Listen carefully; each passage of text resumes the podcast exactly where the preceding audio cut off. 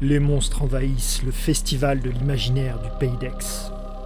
Les 12 et 13 octobre, à Lambesque, vous pourriez rencontrer celui qui regardait un miroir. Comme tous les jours, il était assis sur ce tabouret inconfortable qu'il avait appris à détester depuis son plus jeune âge. Stoïque, muet, il regardait la paroi de verre qui lui faisait face. Derrière, des ombres passaient, d'abord clairsemées, les silhouettes glissaient par grappes de plus en plus grouillantes à mesure que les heures s'écoulaient. Puis, lorsque la journée tirait à sa fin, elles se raréfiaient à nouveau pour disparaître complètement, jusqu'au jour suivant.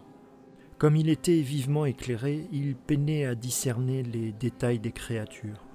Cependant, il distinguait parfois l'éclat d'un regard mauvais, peut-être haineux, un sourire carnassier aux dents trop blanches, et ses mains, appuyée contre le verre, pointée vers lui, accusatrice, moqueuse, ou couvrant une bouche pour étouffer un cri d'horreur.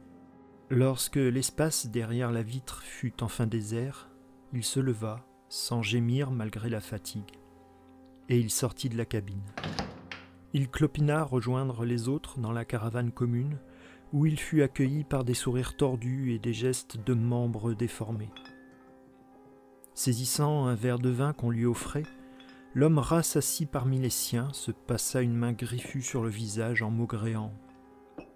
Tous des monstres.